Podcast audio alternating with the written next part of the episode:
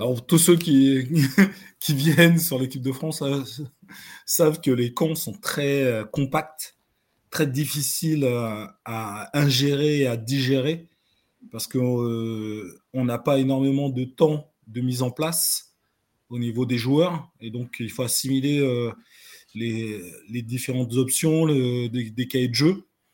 Pour ceux qui arrivent, eh ben, c'est encore plus dur parce qu'il faut assimiler le cahier de jeu, que ce soit en attaque ou en défense, même sur les special teams, qui est différent de ce qu'ils jouent euh, sans doute d'habitude en, club pour la plupart.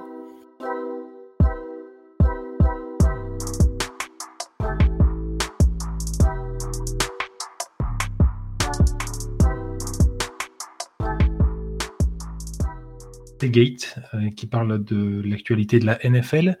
Aujourd'hui, c'est un podcast un peu particulier puisque nous recevons l'entraîneur, le sélectionneur de l'équipe de France de football américain. Eh bien, bonjour. Bonjour. Euh, nous recevons euh, donc le sélectionneur de l'équipe de France de football américain dans le cadre du match de, la Ligue des Nations qui va avoir lieu entre la France et la Serbie à Avignon le 29 octobre. Euh, est-ce que vous pouvez nous présenter ce match un petit peu, les enjeux, ce que vous attendez et les enjeux principaux de ce match? Le match euh, de Ligue des Nations euh, que nous allons euh, jouer contre la Serbie, c'est un match de classement pour la septième place. Et effectivement, c'est en dessous de, nos standards, hein, puisque nous avions joué la dernière campagne, nous avions été en Finlande pour un match de la troisième place. Et là, nous, nous, avons un peu reculé dans la hiérarchie. Donc c'est très important pour nous de finir septième euh, de, cette compétition pour essayer de, relancer aussi le, programme. Il est important euh, de, jouer ce match. On a déjà joué à Serbie hein, en 2019, on, avait gagné contre eux, c'était euh, à Villeneuve d'Ascq. Donc c'est un match très important pour l'équipe de France, puisque on doit vraiment se challenger avec une équipe qui est plus compétitive que celle qu'on a pu avoir qu'on a joué euh, la Grande-Bretagne dans un match euh, difficile l'été dernier. Et ça, c'est surtout ça le plus important pour nous. Donc, effectivement, il y, a, plusieurs, points que, vous avez évoqués. le match par, pour, par rapport à l'Angleterre, le match de l'Angleterre de cet été, effectivement, a été une, défaite frustrante, puisque sur le score de 6 à 7, avec beaucoup de jeunes, puisque je crois savoir qu'il y avait beaucoup de, personnes de l'équipe de France, de, de tauliers, de cadres, qui étaient pris avec les mousquetiers de Paris euh, à l'époque. Euh, est-ce que euh, ce match a quand même servi de base pour, la, pour les jeunes, pour commencer à s'installer et commencer à prendre du niveau quand même pour le futur aussi de l'équipe de France? Exactement. Ce match nous a servi de, de, tests pour ces jeunes joueurs, pour pouvoir les convoquer et surtout élargir euh, le, le, vivier de l'équipe de France senior en, en, incluant ces jeunes joueurs et leur permettant euh, de montrer leur valeur euh, dans ce type de rencontre. Effectivement, comme vous l'avez noté, hein, il nous manquait beaucoup de joueurs qui jouaient en, ELF. Et donc, du coup, c'était une équipe très très rajeunie qui a affronté cette équipe de Grande-Bretagne.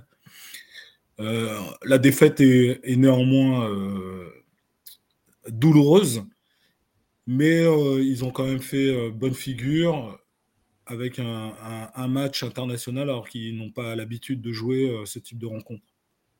Oui, puis c'était à l'étranger, c'était en Angleterre, c'était quand même un peu particulier pour de nombreux joueurs, donc j'imagine qu'effectivement c'est au moins une, une bonne expérience à prendre et ça leur permettra aussi de, revenir pour la plupart, pour ceux qui reviendront, avec cette expérience-là et avec euh, euh, l'expérience équipe de France qui est quand même un autre niveau et une autre, une autre ambiance. Quoi. Oui, exactement. Euh, parce que jouer les, matchs internationaux, c'est vraiment les, meilleurs joueurs de toutes les nations qu'on affronte. C'est un niveau qui est, vraiment plus intéressant pour l'ensemble et euh, les, joueurs aussi représentent leur pays, donc euh, il ne lâche rien du début à la fin, et c'est pour ça que ce sont des matchs très très importants. il y a toujours cette espèce de, tension de, revêtir le maillot bleu pour les joueurs, parce que c'est quand même une sensation particulière de, représenter son pays. Ouais, c'est à la fois un rêve, effectivement, euh, et forcément, quand on y est, euh, je pense que ça doit être une belle tension, effectivement, à, gérer, en tout cas pour les premiers, euh, pour les premiers instants. on reviendra un peu sur cette, sur cette jeunesse et sur ces, cette équipe de France de manière générale. On va d'abord se concentrer sur, sur le match de, dimanche à venir. avant le match, il y a un camp d'entraînement de l'équipe de France trois jours, du 25 au 27, d'après ce que, ce j'ai vu. Euh, comment, euh, comment se déroule un camp d'entraînement de l'équipe de France? Alors, tous ceux qui, viennent sur l'équipe de France euh, savent que les camps sont très compacts, très difficiles à, ingérer et à digérer, parce qu'on n'a pas énormément de temps de mise en place au niveau des joueurs, et donc il faut assimiler les, différentes options, des, cahiers de jeu. Pour ceux qui arrivent, bah, c'est encore plus dur parce qu'il faut assimiler le cahier de jeu, que ce soit en attaque ou en défense, même sur les special teams, qui est différent de ce qu'ils jouent euh, sans doute d'habitude en, club pour la plupart. Et l'intensité euh, euh, du, camp est vraiment énorme. C'est-à-dire qu'on n'a pas énormément de temps de latence, puisqu'on doit enchaîner avec euh, généralement on fait deux pratiques jour, donc une le matin, une l'après-midi, en, entremêlé avec euh, de nombreux meetings. Donc euh, dès le matin très tôt, on commence par les meetings, puis l'après-midi et on termine encore par des meetings le soir. Donc c'est vraiment très condensé, très chargé. Et donc pour la plupart, ils ne sont pas habitués à ce rythme-là puisque euh, dans leur club, bah, ils n'ont ils pas des meetings euh, tout le temps euh, comme ça, et les pratiques ne sont pas... Il n'y en a pas deux par jour. Donc on est obligé de, densifier les choses et c'est très compliqué pour, pour, pour, les joueurs. Oui, et puis surtout que là on parle d'une préparation pour, pour un match de l'équipe de France. Alors on sait que le football américain c'est un sport moi, c'est ce comme ça que je définis ce sport-là. C'est un sport euh, individuel collectif, c'est-à-dire que on a chacun notre tâche bien spécifique, mais si personne ne la respecte ou s'il y en a un qui ne la respecte pas, le sport, le, enfin, l'avancée ne peut pas se faire, l'avancée ou la défense d'ailleurs. Donc, euh, j'imagine que ces camps d'entraînement servent à la fois de créer une dynamique de groupe, une dynamique collective, que les, joueurs se connaissent, même si pour la plupart ils se sont déjà rencontrés, ils se sont déjà vus. Mais c'est à la fois aussi une occasion pour les joueurs de prouver et de vous prouver directement à vous qu'ils ont la place pour se, pour se battre et pour euh, faire partie de cette équipe de France. Oui, exactement. C'est exactement ça. Vous avez bien défini euh, le sport qu'est le football américain. C'est euh, un 11 duels individuels dans un ensemble. Et donc, si un, élément ne, fonctionne pas ou fait autre chose, eh ben, ça met en péril tout l'ensemble. C'est vraiment comme ça. Et, c'est d'autant plus difficile pour nous de, gérer euh, les rencontres, puisque euh, on n'a pas tout le temps de la continuité avec l'effectif euh, de l'équipe de France, qui varie d'un match à l'autre. Parce que là, on voit l'exemple du match contre la Grande-Bretagne, on avait beaucoup, beaucoup de jeunes. Là, on a un peu plus de joueurs expérimentés qui sont de retour. En tout cas, ceux qui ne sont pas blessés ou absents pour euh, une autre raison. Donc, euh, il va falloir qu'on arrive avec euh, ces différents aspects, composer une équipe qui soit d'une bonne structure et que tout le monde arrive à bien fonctionner ensemble. Donc, c'est là-dessus que c'est très, très compliqué pour nous à mettre en place. Alors, euh, j'entends beaucoup de choses qui me, qui me plaisent beaucoup, je l'avoue, parce que moi, je suis un ancien joueur et un ancien entraîneur de football américain. Euh, donc, euh, effectivement, je, rejoins beaucoup de choses qui ont été, qui ont été dites et, communiquées.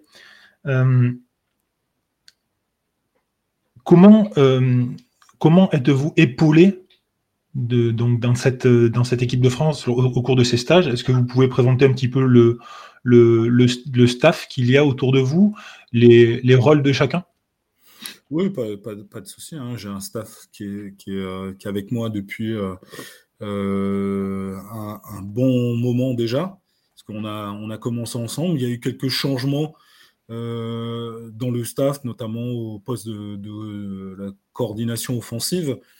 Euh, mais c'est un, staff qui a, du potentiel. Je commençais par les défenseurs, une fois n'est pas coutume. Et donc, euh, j'ai euh, le coordinateur défensif qui est Nicolas Simoneau, qui est le head coach du Flash de la Courneuve, et qui, euh, voilà, avec le Flash de la Courneuve, a d'excellents résultats euh, depuis de nombreuses années, euh, qu'il est à la tête de cette équipe. Ensuite, j'ai Arnaud Mboucha qui s'occupe des linebackers, qui lui est euh, le coordinateur défensif du Flash de Courneuve et euh, un ancien joueur euh, au poste de linebacker. J'ai également Arnaud Vidaler qui a une grosse expérience, qui s'occupe des defensive backs, qui euh, coach également euh, les special teams, c'est le coordinateur des special teams. Donc une très grosse expérience et lui coach au, au Dauphin de Nice il était le coach DB des Mousquetaires euh, durant l'été euh, cette année. Et j'ai également Alejandro Lozano, qui est un ancien international, qui nous a rejoint cette année pour euh, coacher les defensive linemen. Donc euh, voilà, on a un staff qui a de l'expérience, qui se connaissent, et ça c'est important aussi euh, d'avoir un staff qui soit uni. Euh, pour, pour, bien travailler, pour, pour être capable de se dire les choses quand elles ne vont pas et s'ajuster et pouvoir fonctionner comme, comme les joueurs, exactement pareil. En attaque, j'ai Jean-Philippe Eldin qui est le coordinateur offensif et également le coach euh, de la ligne offensive. Euh, Mario Daniel sur les running backs qui, euh, voilà, qui est, qui, est, de retour. Il n'était pas là cet été. Il avait été suppléé par Laurent Marceline, qui est un ancien running back du Flash, qui a joué en NFL Europe et qui commente les matchs NFL sur, sur la chaîne Being. Donc il était Certainement venu... une, des, une, des, personnes les plus connues, effectivement. voilà, il, il, était venu nous donner un petit coup de main. Parce que voilà, on se connaît depuis très très longtemps et donc il, il était venu suppléer Mario qui était en déplacement, euh, parce que lui, il est également préparateur physique pour une équipe professionnelle de, de hand, donc euh, qui n'était pas disponible à ce moment-là. Euh, sur les receveurs, nous avons Archie Monet qui coach, euh, qui a coaché euh, chez les, Mousquetaires cet été, qui est le coach receveur et préparateur physique des Météores de Fontenay-sous-Bois. Et, euh, nous avons également Emmanuel Maguet, qui est le, DTN adjoint, le head coach de l'équipe de, France U19 et qui s'occupera des quarterbacks. Voilà, on a un staff qui est, est compact, on a des, coachs sur chaque position, des joueurs, des coachs d'expérience surtout. Et euh, voilà, ça fonctionne plutôt bien au niveau des échanges. Et ça, c'est le plus important dans un coaching staff. Oui, alors effectivement, euh, euh, j'avais parlé, j'avais prévu d'en parler peut-être dans un, dernier temps, mais euh, vu le, la quantité de personnes du coaching staff et de les, diversités, on va dire, de d'où ils, ils, sont issus, d'où ils viennent, de par les championnats, de par leur position dans les équipes, tout ça. Euh, je vais poser la même question maintenant. Euh, comment on fait un playbook équipe de France? Parce que un playbook, on le fait, euh, un coach a souvent ses, euh, ses techniques offensives, défensives, on va dire euh, ses habitudes, ses, ses, principes de jeu. Il y en a qui seront beaucoup plus focus sur du, jeu regroupé, sur du jeu plus extérieur. Enfin, après, voilà, tout le monde, tout le monde a un peu ses techniques préférées. Euh, comment on fait pour faire un playbook? Est-ce que c'est vous qui le faites? Est-ce que vous prenez l'inspiration de tous vos vos, vos, assistants, vos coachs? Est-ce que vous le faites en fonction aussi de potentiellement, est-ce qu'il y a des petites modifications en fonction des gens qui sont sélectionnés, des joueurs présents sur le terrain? Euh, Alors, on fait un playbook, on, décide d'un playbook pour l'équipe nationale euh, au début qu'on qu on intègre cette équipe, quand j'ai repris le, coaching de, l'équipe nationale, j'ai décidé de, m'entourer de, de, coachs. Et d'abord les cordeaux, parce que pour moi c'est le plus important, c'est plutôt comme ça que ça fonctionne. Et avec les cordeaux, on regarde ce qu'il est possible de faire. Donc pour aller le plus rapidement possible être le plus efficace. Sachant qu'on avait récupéré l'équipe euh, bah, de, façon urgente. Et donc, il a fallu euh, déterminer très rapidement euh, les choix qu'on voulait amener dans l'offensive. Donc, on, on, a pris un cahier de jeu offensif un peu plus ouvert, notamment en attaque. En défense, on s'est basé, puisqu'on avait un, groupe qui était déjà en place euh, qui était euh, plus expérimenté euh, dans l'effectif. Donc on a décidé de continuer avec le, le, cahier de jeu défensif qui était utilisé en amont par l'équipe de France. Donc celui-là, on n'a pas, pas changé, mais offensivement, on, est, on avait un, nouveau groupe, donc il fallait, et un nouveau coaching staff, il fallait, fallait un nouveau playbook pour pouvoir être efficace le plus rapidement possible et que les, les cordeaux maîtrisent les playbooks pour pouvoir le rendre aux joueurs et leur permettre de jouer de la façon la plus simple et la plus efficace possible. Voilà comment, comment on établit euh, la mise en place en fonction de nos besoins. Ensuite, c'est pas en fonction des joueurs qu'on sélectionne, ce sera plutôt euh, le playbook qui va varier en fonction de ce que nous propose l'adversaire en face donc les quelques ajustements qu'on fera, puisqu'on est censé avoir un, groupe de joueurs qui se ressemblent, effectivement, hein. il y a une partie qui, qui va changer, notamment, euh, voilà, euh, on n'ira pas sur du power football puisqu'on n'a pas les éléments pour jouer du power football. Par exemple, je donne cet exemple-là. Hein. Euh, et donc, effectivement, on va aller plus sur un jeu de zone, un jeu sur de la vitesse qui est plus notre qualité offensive. Donc, euh, voilà par rapport aux joueurs. Par rapport. Euh, euh, donc, j'ai dit par rapport au coach comment ça, fonctionnait. Et, par rapport aux joueurs également. Et après, les coachs amènent leur pierre à, l'édifice, notamment les, les, cordeaux, s'ils ont une vision des choses, eh ben, ils, me proposent quelque chose, moi je regarde si c'est faisable, si ça convient aussi à l'effectif, je le valide et ensuite on le met en place. Voilà. Donc on échange là-dessus, on a beaucoup de, travail en dehors des camps avec les coachs où on, échange énormément euh, sur, les options que nous allons prendre. Et oui, voilà. effectivement, en plus, le football américain, euh, ce n'est pas qu'un sport qui se joue sur le terrain, c'est un vrai, euh, c'est un vrai, une vraie partie d'échec où on doit préparer sa partie en amont. Donc, vous l'avez bien dit, hein, effectivement, je ne l'avais pas cité, mais la préparation vis-à-vis de l'adversaire est, ultra importante et forcément, euh, on le voit dans les différents championnats, dans les différentes ligues. Euh, les équipes ne jouent pas le même football qu'ils jouent contre une équipe A ou une équipe B et c'est normal puisque on, s'adapte, constamment à, l'adversaire. Euh, justement, on, on, en parlait au début, ce manque d'expérience en Angleterre, ce retour d'expérience un petit peu maintenant, justement vis-à-vis de ce playbook-là, J'imagine que le playbook ne change pas, mais peut-être les jeux appelés peuvent changer beaucoup plus. Oui, exactement. Ça peut nous, ça peut nous amener à avoir plus d'options. C'est-à-dire que euh, pour l'Angleterre, on a été obligé euh, de limiter euh, les, jeux qu'on pouvait intégrer du fait de, l'inexpérience de la majeure partie des joueurs. Alors que là, on a des joueurs un peu plus expérimentés avec lesquels on pourra rentrer plus d'options. C'est vraiment là où, il y a une, différence. C'est pour ça que c'est très important euh, d'avoir de la continuité au niveau de l'effectif euh, au sein des équipes de France, puisque euh, on a très peu de temps pour se rassembler. On n'a pas l'opportunité de faire des camps en amont pour pouvoir huiler l'exécution, le timing. Donc on, a très peu de temps, donc on a trois jours pour rentrer euh, euh, une série de jeux qu'on a définis en amont. Et donc, euh, on ne peut pas rentrer énormément de, choses puisque on va se perdre sur l'exécution. Et on sait que le football américain, c'est un sport qui demande beaucoup de répétitions, beaucoup de timing et beaucoup d'exécution euh, parfaite pour pouvoir bien se développer.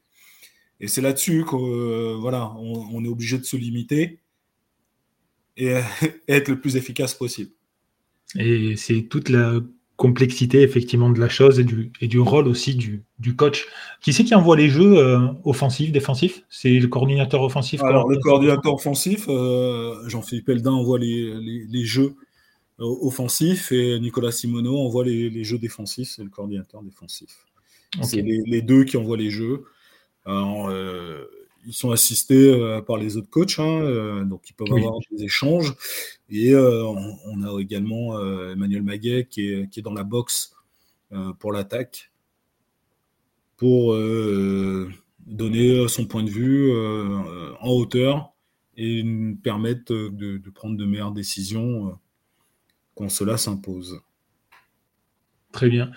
Euh, Jean-Philippe, vous êtes parfait dans les transitions, puisque euh, vous avez parlé tout à l'heure de la difficulté de se mettre euh, d'accord sur trois jours, enfin de se mettre d'accord, de se mettre, de répéter les jeux sur trois jours.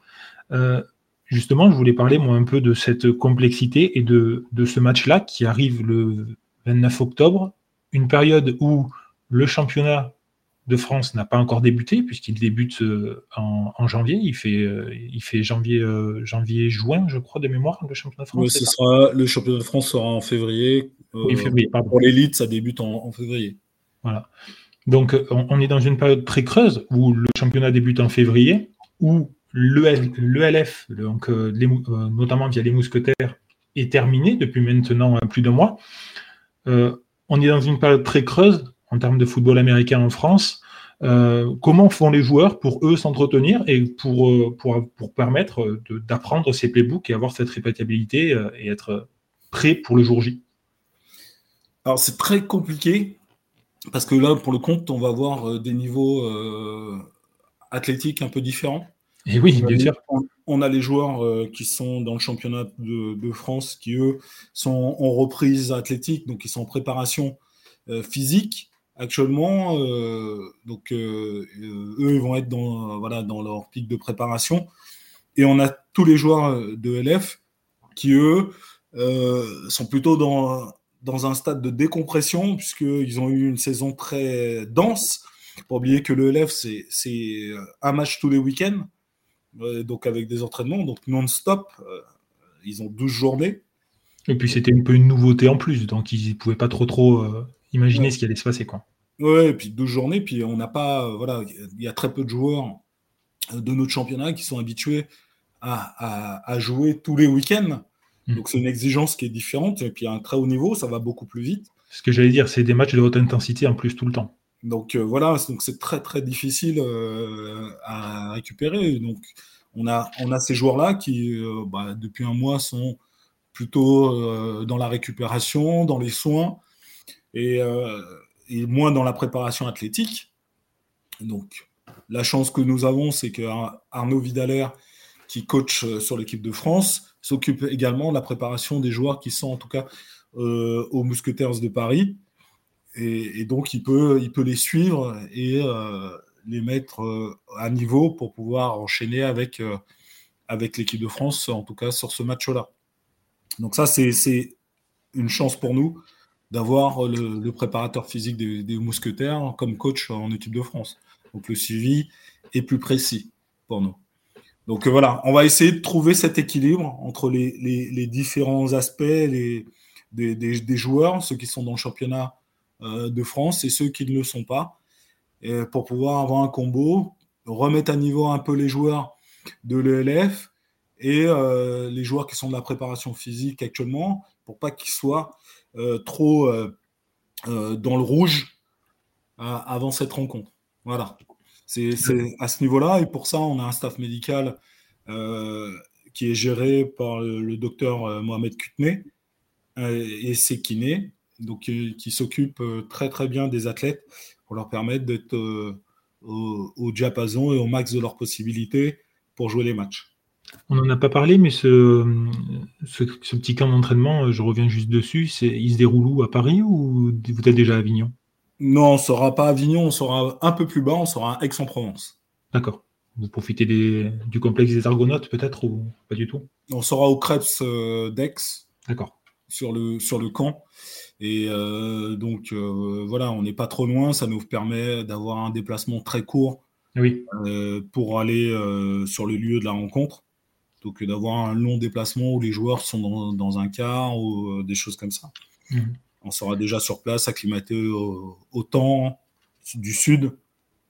on, essaie, on essaie de se mettre dans des, dans des conditions favorables pour pouvoir se préparer euh, et avoir le moins de déplacements. Donc, en fonction de l'endroit où on va jouer euh, la rencontre, on va se rapprocher. On était à, Villeneuve d'Ascq pour le match contre la Grande-Bretagne cet été parce qu'on devait aller en Angleterre euh, plutôt que d'aller euh, dans le sud ou dans le centre de la France. Oui. Alors euh, moi je suis, je suis juste à côté d'Avignon, hein, j'habite juste à côté. bon, j'avoue que pour le moment on a un temps un peu clément au niveau température, mais au niveau du ciel c'est un peu le temps du nord, hein, donc il faut faire attention avec ça. justement, bah, je, on parlait du temps, on a parlé du playbook. J'ai avant avant de poser un peu, enfin de, rentrer un peu plus dans, l'équipe de France et dans, dans, dans, les attentes du, futur de l'équipe de France, euh, j'ai vu qu'ils annonçaient un peu des orages justement pour dimanche. Quel est l'impact de la météo sur justement sur les playbooks comme ça? Alors j'espère qu'il n'y aura pas d'orage parce oui, que parce que les orages, on sait très bien que voilà. Le compte, c'est le seul euh, élément naturel qui nous empêche de jouer des matchs. Et eh oui, je sais bien. Euh, vraiment, un orage, c'est vraiment problématique. Euh, pour, pour notre sport, on peut vraiment pas jouer dans ces conditions-là, mm. même pour les autres sports, mais le nôtre est encore plus euh, dommageable. Vraiment, on prend pas de risque à ce niveau-là. Donc j'espère qu'il n'y aura pas du tout d'orage. Euh, j'espère aussi. Parce que voilà, et on sait très bien que le, les conditions météo, ça, ça, ça influe sur, sur, sur, un match. La balle elle devient plus glissante, elle est plus difficile à lancer pour les quarterbacks. Une balle, une balle trempée, est, vraiment difficile à tenir, difficile à, être plus précise. Et elle échappe des, des, mains des, des, receveurs ou des porteurs. Même, le snap, hein. même le snap peut être rendu compliqué. Ça, ça, peut jouer sur les turnovers ou l'exécution des jeux. Donc effectivement, quand il y a beaucoup de pluie, eh ben, il faut avoir une option, euh, euh, une autre option pour prendre le moins de risques avec la balle. Donc euh, voilà, c'est surtout à ce niveau-là qu'il faut, il faut gérer. on regardera la météo avec euh, attention pour éviter euh, de se laisser surprendre. Ouais, on est encore un peu loin, ça peut, ça peut changer. Hein. Ça, devrait, changer. J'espère. Euh, on va parler un petit peu de l'équipe de France de manière générale et surtout du, du, du, futur de cette équipe de France. là, c'est le dernier match de la, Ligue des Nations, de cette phase-là en tout cas, pour jouer, pour jouer donc pour la septième place. Euh, j'ai cru entendre que quoi qu'il arrive, la France restait dans la poule A, c'est ça? Oui, il n'y a, aucun risque euh, de descente euh, pour nous, parce qu'on on a terminé deuxième de notre poule derrière l'Autriche, qui, il faut le dire, l'Autriche est pour moi en mission. Donc, ça c'est certain. Et ils vont, pardon, eux, ils, n'ont qu'une idée en tête, c'est remporter euh, la Ligue des Nations. Mais euh, nous, là-dessus, on n'a pas de problème. Et pour expliquer comment ça fonctionne la Ligue des Nations, la Ligue des Nations fonctionne sur, deux ans. Donc, il y a une première année où euh, il y a quatre poules de trois équipes qui s'affrontent. Et les quatre premiers de ces poules jouent le final fort. Et après, en fonction de son classement, on joue euh, des matchs de classement et les, les, les cadres dans le groupe B. Donc euh, voilà comment ça fonctionne. Donc les deux premiers matchs euh, sur la première année sont pour se qualifier pour le final fort. Et puis les, deux autres matchs, ce sont des matchs de, classement. Donc là, en, terminant voilà deuxième, au mieux on aurait pu être cinquième, au pire, on serait huitième. la seule différence, c'est que ces matchs-là vont compter pour savoir dans quelle poule on va atterrir dans la prochaine campagne. Oui, bien sûr. Donc voilà, quand on termine huitième, eh ben, on va être dans la poule du numéro 1. Oui, je comprends bien. Voilà. D'accord. quel est l'impact pour l'équipe de France J'imagine qu'il est grand, mais est-ce que vous pouvez le décrire un petit peu plus? L'impact de l'équipe de France d'avoir la possibilité euh, d'avoir une équipe ELF à Paris. Qu'est-ce qu'apportent les mousquetaires euh, à l'équipe de France en fait? C'est de l'expérience, c'est du, euh, de la visibilité, c'est des joueurs, de la formation? Alors, il faut savoir que en termes de formation, ces équipes-là n'apportent pas grand-chose, hein, puisqu'eux, ils ne forment pas les joueurs. Hein. Les joueurs sont, formés par les clubs de la 3FA. ensuite, ils vont se développer et s'aguerrir dans un championnat qui est de plus haut niveau. Donc, là, ce qu'ils apprennent, les joueurs, quand ils vont sur, sur notamment sur les, sur les mousquetaires, ils apprennent ce que c'est que le haut niveau c'est-à-dire répéter les efforts à haute intensité. Donc ça, c'est important, ce qu'ils n'ont pas forcément l'habitude de faire. Euh, gérer sa récupération, qui est très important quand on est un athlète de haut niveau, c'est-à-dire euh, prendre soin de son corps en dehors des entraînements et des matchs, euh, savoir comment vraiment se gérer, sentir les moments où on doit être sur une phase euh, où on, met moins d'intensité dans ce qu'on fait pour éviter la blessure, et euh, la phase où on est dans une très haute intensité. Ça, c'est très important euh, au niveau de ces équipes-là. C'est là où ils apprennent ça. Après, ils ont une meilleure connaissance aussi de certains schémas parce que ça joue un, football un peu plus complexe puisqu'ils ont plus de temps de mise en place. Donc les joueurs, pour la plupart, doivent progresser sur leur IQ football, au niveau de la connaissance balistique, euh, des techniques et euh, des, schémas de jeu. C'est là-dessus qu'ils sont, ils sont meilleurs. Ça, c'est très important. Euh, on a parlé un petit peu de la formation, justement, de par les clubs affiliés à 3FA. justement, cette formation, on a vu de plus en plus de programmes, de, ça peut passer par du, du sport-études, moi, je sais que euh, j'étais en relation avec, euh, avec le club de Montpellier où ils ont, fait un sport-études justement à Montpellier, football américain. cette formation, est-ce que on a une vision un peu à, moyen terme, à long terme sur de, des gens, des, joueurs? Est-ce que dès maintenant, on, regarde qui c'est qui est en formation et on commence à, essayer de les former?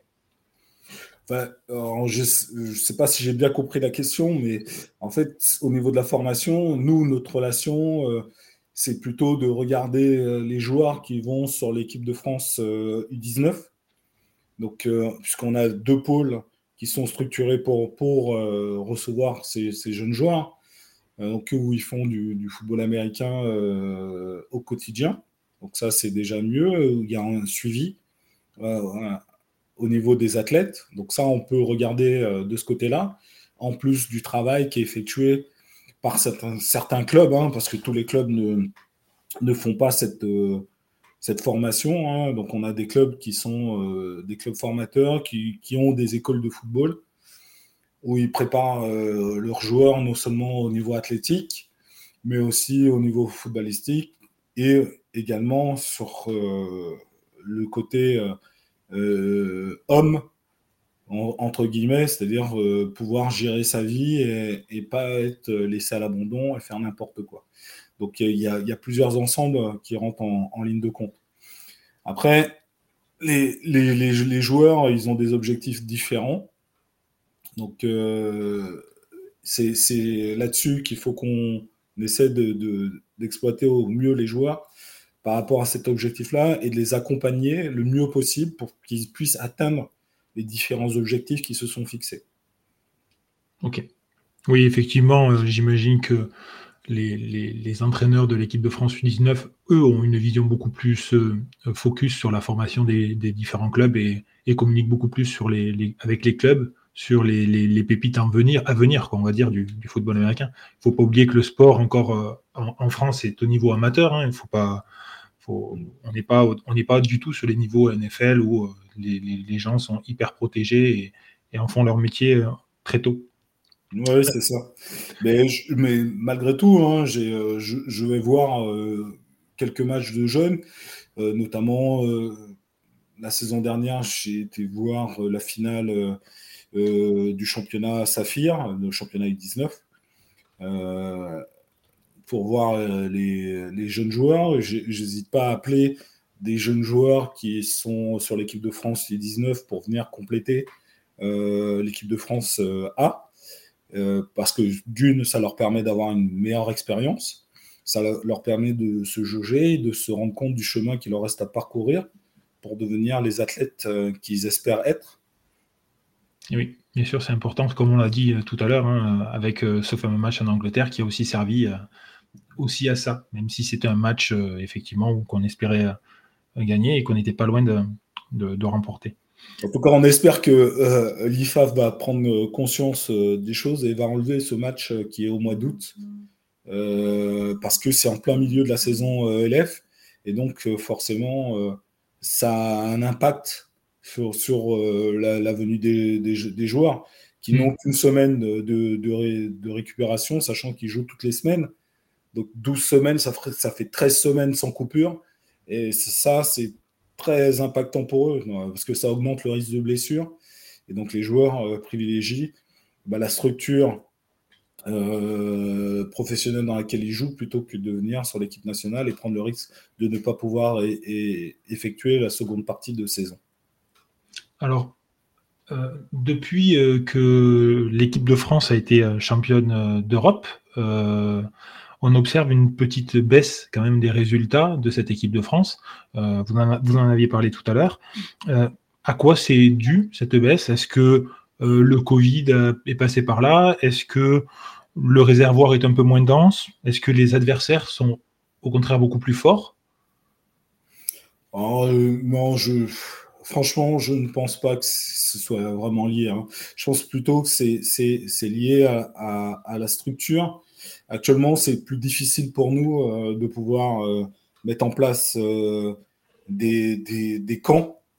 Donc, la préparation, elle, se fait sur trois jours à chaque fois. Et, préparer une équipe à être performante avec une. je vais essayer de trouver le mot une rotation d'effectifs régulière, c'est très difficile. Donc euh, voilà, c'est surtout, pour moi, le plus gros problème se situe là. C'est-à-dire qu'on n'a pas la continuité au niveau de l'effectif. Donc on pourrait avoir un groupe avec quelques pièces qui viennent se rajouter par-ci, par-là, mais la plupart du temps, on est obligé de reconstruire et répéter. En fait, on n'arrive pas à, faire avancer le groupe puisqu'on est obligé de recommencer à chaque fois quasiment de zéro à chaque camp. Et donc, euh, si on est obligé à chaque fois de repartir de zéro, ben, on ne peut pas euh, se perfectionner, on ne peut pas avoir cette, euh, relation entre les athlètes qui va faire que ça va rouler tout seul. il nous faut un peu plus de, de, camps de préparation avec tous nos athlètes. Et cette cohésion et cette capacité d'exécution qui soit plus fluide et plus facile pour nous. Même si ce sont des athlètes de haut niveau qui sont habitués à jouer et à, et à ingérer les choses plus facilement, il ne faut pas oublier que c'est un sport qui demande de la cohésion et du timing. Donc, on a besoin qu'il soit là euh, régulièrement. Euh, très bien. Alors, j'imagine que c'est une question qu'on vous a déjà posée euh, plusieurs fois depuis une semaine ou deux qu'on a eu l'information. Quel est l'impact de la présence du flag football au JO en 2028 enfin, quel est l'impact? On ne peut pas vraiment le savoir, mais comment on peut imaginer l'impact de la présence du flag football sur euh, JO pour des nations comme la nôtre ou pour les nations européennes en règle générale Est-ce qu'on peut imaginer une, augmentation du nombre de licenciés de flag qui peut-être basculeront derrière sur du football américain? Parce qu'il ne faut pas oublier non plus que c'est deux sports vraiment différents. Même si on joue avec la même balle, on a les mêmes règles de lancer, des trucs comme ça, mais les lignes n'existent pas, par exemple, au flag. Oui, puis le contact n'existe pas. C'est la différence euh, dans, cette version euh, du football américain qui est le flag. Euh, l'impact, pour l'instant, il est difficile à, à, jauger. Je pense qu'il va devenir intéressant, surtout après les JO 2028. Avant, ça va impacter surtout les joueurs de football américain qui, qui sont déjà sur le flag et ceux qui prennent le flag comme juste du loisir, qui vont peut-être s'intéresser au flag comme une discipline à part entière. Oui. Voilà, c'est à ce niveau-là que ça va changer euh, pour nous euh, avant, les, avant les JO de Los Angeles. Je pense que l'impact sera important parce que les gens euh, vont voir du flag à la télé, vont voir ce, ce, ce, sport qui est différent et, qui et là peut-être on va avoir des licenciés qui vont venir en nombre. Mais après 2028, avant 2028, je suis pas certain qu'on ait un impact parce que je pense que la plupart des gens ne savent toujours pas ce que c'est que le flag euh, football, sans, manquer de, respect à cette discipline. Hein. C'est vraiment ça. Déjà, au football américain, c'est très difficile euh, d'avoir une visibilité. Hein. Euh, donc, il ne faut pas se, leurrer. Hein. On a du mal à aller chercher des licenciés. Il faudrait qu'on aille chercher encore plus de licenciés, plus d'athlètes pour venir enflouer nos clubs. Et ça, c'est un travail euh, de longue haleine que doivent faire les associations sportives, euh, d'aller sur le terrain et euh, de, faire des actions au niveau de, de leur commune, de leur région, pour montrer que c'est un sport qui est actif, vivant et passionnant. Donc ça, c'est un premier aspect. Mais le flag va devenir intéressant, vraiment, je pense, après les JO 2028. Pour l'instant, ça va surtout concerner euh, les athlètes en place dans, nos disciplines qui vont peut-être s'orienter un peu plus sur le, flag au détriment, malheureusement, du football américain parce qu'ils vont avoir en tête cette opportunité d'aller euh, défendre les couleurs de leur pays aux Jeux Olympiques. Et euh, il ne faut pas se leurrer, hein, c'est une visibilité incroyable oui, oui. défendre les couleurs de son pays euh, lors de Jeux Olympiques euh, qui sont suivis dans, sur la planète entière.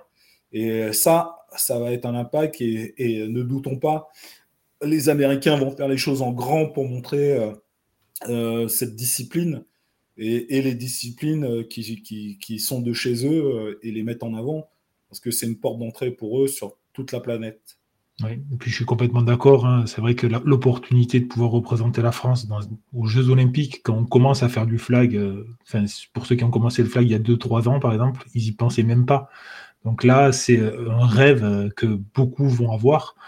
En plus de ça, aux États-Unis, jouer au flag au JO aux États-Unis, c'est bon. J'imagine que c'est un rêve. C'est un rêve pour beaucoup de joueurs justement.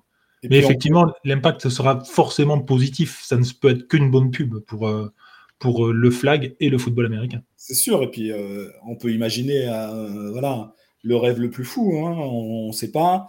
On est qualifié, on est dans un match de poule, on joue aux États-Unis, on représente la France, et en face de nous, c'est les États-Unis avec Tariq Hill qui joue receveur.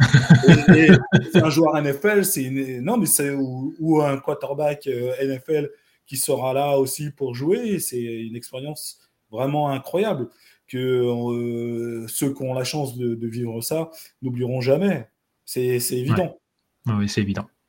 Euh, alors justement, ben, on, parlait euh, du côté des États-Unis avant qu'on mette un peu un terme à cette, cette interview et ce podcast. le podcast Tailgate est, est, un podcast qui parle beaucoup de NFL habituellement. Donc, euh, je veux un peu vous questionner sur la NFL, forcément. Euh, est-ce que vous avez une équipe préférée? J'ose pas, j'ose pas le dire. Ah. j'ose pas le dire parce que là, euh, c'est très difficile actuellement pour mon équipe favorite. Donc, on est en souffrance. je suis fan des Giants de New York. Et les ah, Giants, cette année, après avoir fait croire qu'il y avait une possibilité de, de résurgence au, niveau euh, de l'équipe en allant en, playoff cette année, c'est très très difficile. Et, euh, voilà, j'aimerais pas jouer quarterback dans cette équipe. Je, Mais je crois que le quarterback ne veut pas jouer quarterback dans cette équipe. Alors, euh, ça sera coupé à la diffusion hein, parce qu'il y a trop de fans de New York dans la rédac. Ah, donc, c'est pas possible. Ben, je suis solidaire. Oui, alors bon, effectivement, New York, c'est un peu compliqué. sinon, des surprises, des déceptions sur le, début de saison du football américain, enfin de la NFL en tout cas? Euh, non, des, euh, oui, je trouve que bon, les équipes qu'on attendait elles sont présentes, hein, les Niners, euh, les Chiefs. On sait que ces équipes-là, voilà, elles sont solides, on les attendait. la surprise surtout, c'est Miami. Moi, je trouve que Miami a un jeu intéressant, très explosif. Niveau offensif, c'est très incroyable. C'est vraiment impressionnant. Moi, c'est voilà, je trouve que voilà, c'est cette équipe-là qui est pour moi l'underdog euh, de, cette, de, cette saison. Donc euh, on va voir ce que ça va, ça va donner. Et euh, voilà, on est aussi dans la déception au niveau des Patriots de Bill Belichick qui continuent leur, leur descente en enfer. Euh, Ils ont fait une belle victoire hier. Oui, mais bon. C'est, à quel prix? C'est difficile, c'est difficile. on, a connu voilà, pendant plus d'une décennie un, très haut niveau de football. Et là, euh, ça devient très très difficile. Hein.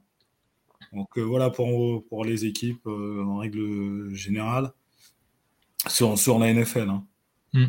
Oui, effectivement. Après, bon, c'est que le début de saison. c'est vrai qu'il n'y a, eu que 7, 7, journées, je crois, 7, 7, 7 semaines, donc peut-être 8.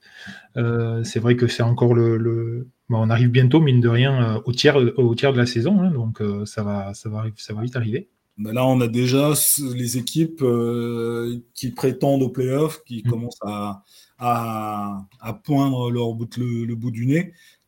Donc, on a déjà une idée à peu près, hein, même si ça peut encore changer. Ah on voit les équipes qui sont plutôt dominantes.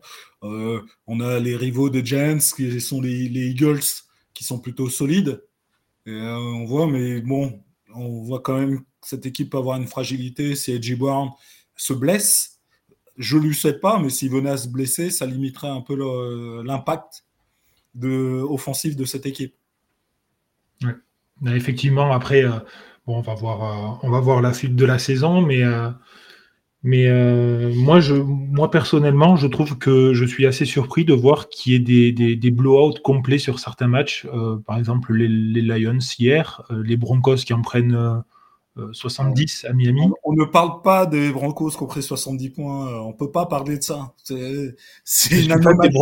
donc. Euh, c'est une anomalie, c'est une, une, anomalie footballistique. Je sais plus. Je pense qu'on n'a pas vu euh, une équipe prendre 70 points en NFL. Depuis au moins 60 ans. Je ne sais pas. Oui, oui, c'est pas de. C'est arrivé qu'une seule fois. C'est arrivé qu'une seule fois. C'était 73 points le record. Voilà, c'est pour ça que j'ai pas de souvenir et j'ai déjà un certain âge. Donc du coup. oui, non, mais oui, effectivement, c'est particulier. Alors, dernière question, forcément, on va, on va demander euh, ce que vous vous mouillez. Est-ce que vous pouvez pronostiquer euh, le Super Bowl et euh, le champion? Allez, je, je, vais, je vais m'y mettre une pièce sur les Niners. Ah, ils sont forts en début de saison quand même. Hein. Et, côté euh, très très solide défensivement, ils sont euh, là-dessus, ils sont impressionnants. Donc euh, je mettrai une pièce sur les Niners. Je, je, je, maintiens la pièce à une condition pour moi, Christian McCaffrey qui, se, qui reste en forme. Ah parce qu'il est primordial dans le jeu offensif. Sans lui, les receveurs seraient beaucoup moins ouverts, je pense. Mais tout à fait, c'est exactement ça, c'est cet équilibre avec un, porteur de balle très percutant qui permet de, libérer de l'espace pour, pour euh, le jeu aérien, puisque on ne peut pas uniquement défendre un seul secteur de jeu. Euh, et si on se concentre sur un secteur de jeu, euh, mm. ben, forcément, c'est au, au, détriment de, l'autre secteur. et le finaliste? Ah, je, franchement, je ne sais pas. Je sais pas. Je pense que ça va être très serré. Je vois pas contre qui. Je, là, pour l'instant, je, je ne sais pas.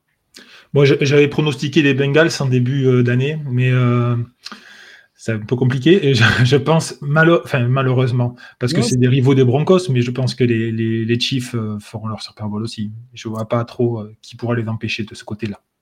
Ils peuvent, mais on peut se retrouver dans la situation comme la saison dernière, où le quarterback se blesse et ça, peut être un, un problème, puisque c'est le facteur X de cette équipe. Hmm.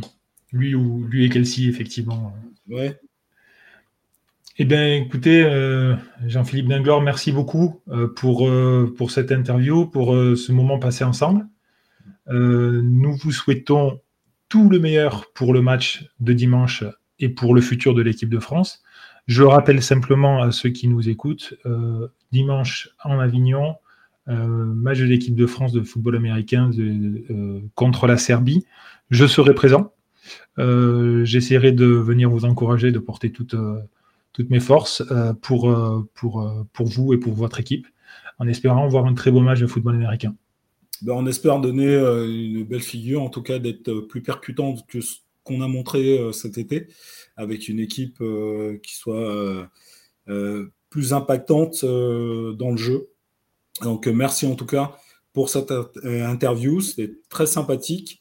Et puis venez nous encourager dimanche 14h à Avignon euh, dans une belle rencontre et un beau stade.